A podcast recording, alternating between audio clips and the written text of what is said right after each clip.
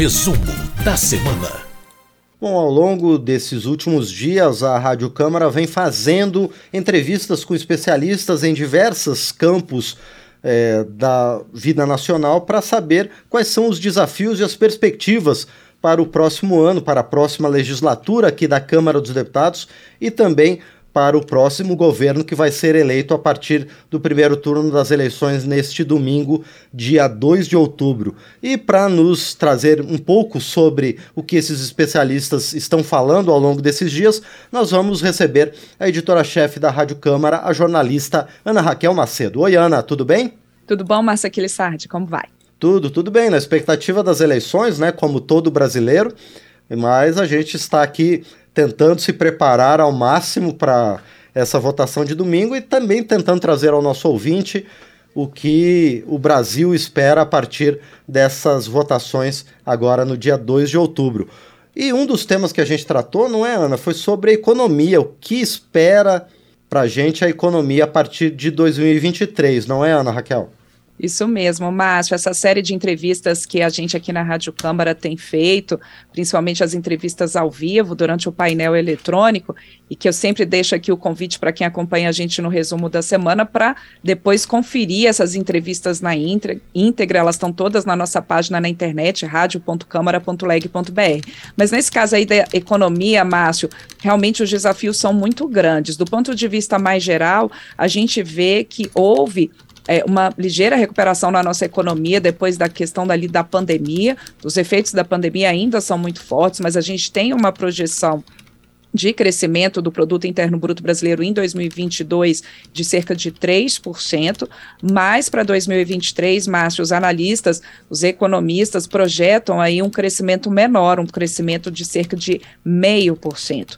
E a dificuldade, mas é porque, embora a gente tenha acompanhado aí uma ligeira recuperação na economia, um aumento do número de é, pessoas empregadas, mas a produção ela leva um tempo para poder se recuperar realmente de uma crise econômica e de se consolidar. E a gente tem aí alguns desafios grandes na área econômica no Brasil, entre eles, por exemplo, a própria inflação. A gente teve também é, ainda tem os efeitos da pandemia da Covid-19, a gente tem ainda nesse momento o mundo enfrentando os efeitos da guerra entre Rússia e Ucrânia, com efeitos sobre os preços dos combustíveis, os preços da, dos produtos agrícolas. E aí, falando de preços, né, Márcio, a gente tem ainda uma inflação preocupante aqui no Brasil, também em outros países do mundo, mas ainda muito preocupante também no Brasil. E por conta até da pandemia da Covid-19, o governo ele precisou aumentar a dívida pública e era preciso aumentar mesmo, né, o, o, governo, seja o governo federal, também ali os governos estaduais e municipais, mas principalmente o governo federal precisava dar conta é, de levar um mínimo de conforto, de aumentar os gastos com a saúde, de ampliar os gastos com saúde e também de dar um auxílio às pessoas que estavam enfrentando os efeitos da pandemia da Covid-19. Então, a dívida pública aumentou e agora fica esse cenário ainda um pouco incerto do que, que como que vai ser é, é essa economia que o próximo governo vai enfrentar a partir de 2023 e aqui no caso do Congresso, Câmara, Senado, como é que os parlamentares vão atuar nessa discussão de políticas públicas e também avaliando as, as propostas do novo governo. A gente teve, por exemplo, com esse crescimento da dívida pública, algumas discussões, mas ao longo dos anos o Brasil tem buscado é, é, algumas medidas para conter e para ajustar as contas públicas. A gente já teve a paridade com dólar, a gente já teve a questão de superávit, perseguir um superávit primário, né? De você não gastar mais do que aí você arrecada. Você tem nesse momento no país uma política de um teto de gastos públicos, a gente tem uma emenda constitucional vigente que trata de um teto de gastos públicos, mas por conta da pandemia a gente teve algumas medidas flexibilizando esse teto, e aí fica essa discussão, manter ou não manter esse teto, é um dos pontos colocados. Os economistas também, Márcio, falam de algumas necessidades, por exemplo, uma reforma tributária, que organize melhor esse sistema tributário brasileiro. Falam também numa questão que, por conta da pandemia, até para conter os efeitos dos preços, tanto governo federal como também nos governos estaduais, a gente teve medidas de corte de impostos em alguns produtos, como, por exemplo, os combustíveis, mas isso leva ao quê? A uma diminuição da arrecadação desses entes federados, e aí, novamente, se põe essa discussão do aumento de dívida, a arrecadação que é importante para garantir os investimentos e também o custeio da máquina pública. E aí os economistas falam que não, não é só economia pura, né, Márcio? Você também tem uma questão importante que é você retomar a educação, você teve uma educação muito afetada pela pandemia da Covid-19, então você precisa fazer com que os estudantes recuperem esse tempo perdido, incentivar para que eles não saiam da escola, para que você conter, portanto, a evasão escolar. Você precisa também, mas os especialistas, os economistas também colocam isso, que principalmente tanto no mercado interno, mas também para o mercado externo, para que haja uma conquista e uma retomada do mercado externo, é importante que o país é, demonstre ao mundo a sua responsabilidade ambiental, contendo desmatamentos ilegais, contendo queimadas. Então, no cenário mundial, essa responsabilidade ambiental também tem que se mostrar muito presente no caso do Brasil. Bom, aliás, além do meio ambiente, também os especialistas falaram conosco sobre outros temas como relações exteriores e agricultura. Ana, quais são os desafios nessas áreas? Pois é, né, Márcio? A gente tem o meio ambiente, essa questão ambiental no Brasil, ela é muito forte, e, e, muito forte, claro, primeiro porque a gente é um país mega diverso, a gente tem uma floresta, como a floresta amazônica, e tem outros biomas importantes, como a Mata Atlântica, o Cerrado, a, o Pantanal, enfim. Então, esse é um assunto muito caro, porque é, é, esse é um assunto que afeta também as nossas políticas externas, afeta a questão de agricultura, porque a gente teve especialistas colocando aqui nesses debates que a gente tem feito, nessas entrevistas que a gente tem feito ao longo das últimas duas semanas na Rádio Câmara, muitos especialistas colocando que se o Brasil não fizer o dever de casa internamente, Márcio, é difícil você alcançar essa credibilidade, voltar a ter credibilidade no cenário de discussões ambientais, que são discussões importantes. A gente está no momento é, de todos os países do mundo falando de medidas para conter o aquecimento, é, é conter as mudanças climáticas, mudanças climáticas que afetam o regime de chuvas, que afetam, então, portanto, a vida nas cidades e também a agricultura. E no caso da agricultura, essa preservação ambiental, né, conter o desmatamento ilegal, as queimadas, preservar aquelas áreas que necessariamente precisam ser preservadas, como encostas, áreas ao longo de margem de rios, ter uma reserva legal nas propriedades, isso é importante para garantir um regime de chuvas é, mais condizente com a produção agrícola brasileira, que é muito importante, e também para que o país não perca externamente mercados. A gente teve recentemente a aprovação pelo Parlamento Europeu, Márcio, de uma regra exigindo que os países europeus, ao comprar produtos agrícolas, que haja uma certificação de que esse produto ele não vem de área desmatada, não vem de área que prejudique o meio ambiente. Claro que essa legislação ainda precisa ser aprovada pelos países que integram ali o Parlamento Europeu, mas é um alerta para os produtores brasileiros. E mesmo que haja algumas discussões sobre se isso seria ou não uma barreira comercial imposta por países europeus e outros países, os especialistas aqui no Brasil falam também que, é, é, nesse sentido, se o Brasil não fizesse dever de casa e conter o desmatamento ilegal e reforçar os organismos de comando e controle, os organismos de fiscalização, os órgãos de fiscalização, é difícil também, no cenário internacional, garantir esses mercados e dizer que a gente está contendo o desmatamento ilegal. Então, esse é, esse é um, um assunto que tem que tratar internamente e externamente. Ele vai junto. E no caso da agricultura, como você mesmo colocou, Márcio, a agricultura de exportação, o agronegócio brasileiro, ele tem um peso importantíssimo na nossa balança comercial, nas nossas exportações e na formação do próprio produto interno bruto brasileiro. A gente estava falando aqui há pouco de crescimento econômico, então o agronegócio ele é sim importante, mas para ser um agronegócio, como eu disse, calcado na responsabilidade ambiental, mas não só o agronegócio. E aí também a gente ouviu professores e pesquisadores falando da importância de medidas para a agricultura familiar. Esse é um desafio. Se o Brasil, claro, tem na agricultura, no agronegócio, um peso importante na sua balança comercial, no seu produto interno bruto, na geração de empregos, mas ele também tem na agricultura familiar um peso importantíssimo na produção de alimentos. E a gente tem que lembrar que, segundo dados aí oficiais coletados por organismos e por institutos brasileiros, há mais de 30 milhões de brasileiros em insegurança alimentar brasileiros passando fome. Então, você precisa fortalecer a agricultura familiar nessa produção de alimentos, porque é a agricultura familiar que traz os alimentos para a mesa dos brasileiros, Márcio. Em grande parte, alimentos como uh, feijão, alimentos ali do nosso dia a dia mesmo, as hortaliças, as verduras. Então, é muito importante garantir financiamento, garantir crédito e assistência técnica ao agricultor familiar. Então, tudo isso aí a gente vê nessas entrevistas e nesses debates que a, a gente tem feito aqui para ajudar o eleitor brasileiro a entender um pouco esse cenário, né, Márcio, do que, que o próximo governo e também parlamento, é, né, todos esses eleitos vão encontrar a partir de 2023.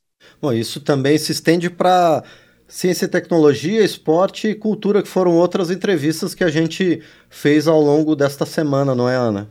Exato. Nessa área da ciência e tecnologia, a gente viu a importância de você ter pesquisa no combate, por exemplo, à pandemia da Covid-19. A gente só foi possível vacinar maciçamente a população porque a gente tinha tecnologia aqui já desenvolvida, não de agora, mas de anos de pesquisa, por exemplo, para invasar as vacinas, né, Márcio?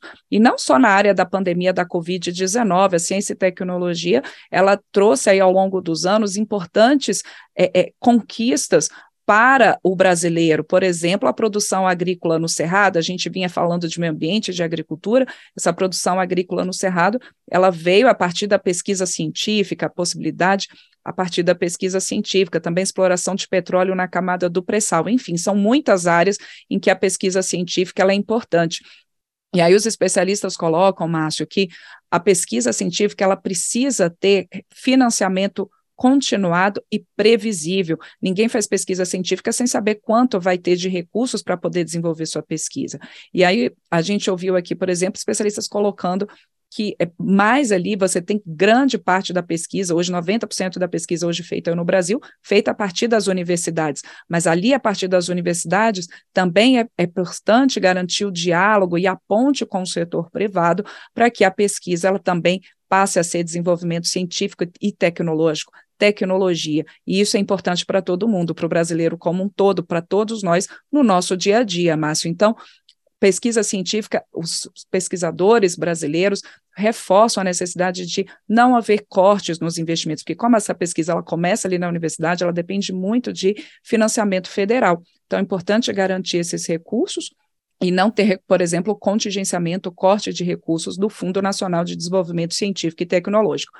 Na área de esporte e cultura, Márcio, também a gente tem um cenário de previsão para o próximo governo e também para o parlamento de importantes medidas que estão sendo discutidas. No caso do esporte, a gente teve uma participação recorde, um, um resultado recorde do Brasil nas Olimpíadas de Tóquio, ali numa posição, terminou com a posição de 12 que é muito importante no quadro de medalhas brasileiros, mas os especialistas colocam que é importante que não haja apenas o investimento no esporte de alto rendimento, é preciso ter um investimento forte também no esporte na escola e no esporte para toda a vida, para todas as parcelas e todas as faixas etárias, porque o esporte também é saúde. E aí a gente tem uma discussão aqui no Congresso de uma lei geral do esporte e de um plano nacional do esporte com metas para os próximos 10 anos.